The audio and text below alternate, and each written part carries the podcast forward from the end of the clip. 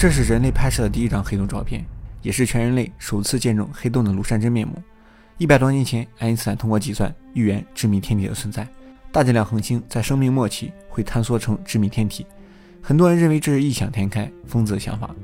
五十多年后，天体物理学家用射电望远镜看到了中子星，这是致密天体的前身。这次让更多的人相信黑洞的存在。五年前，LIGO 首次探测到引力波，这是两个黑洞合并碰撞产生的宇宙回声。黑洞的存在已经成为事实。二零一九年四月，黑洞第一张照片公布。我们看到了黑洞。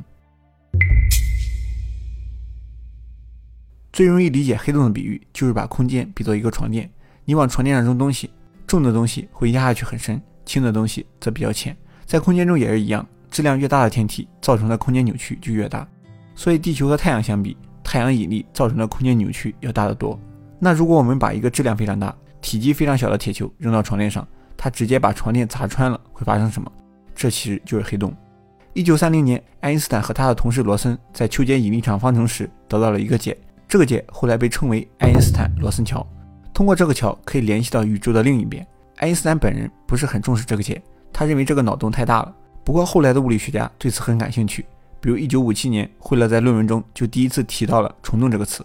但惠勒在论文中指出，这种虫洞是极其不稳定的，只要有东西进入，它就马上被掐灭。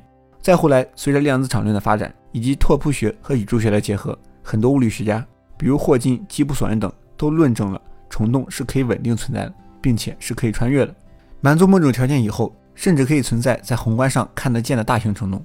比如基普索恩和学生莫里斯就搞出了一个莫里斯索恩虫洞理论，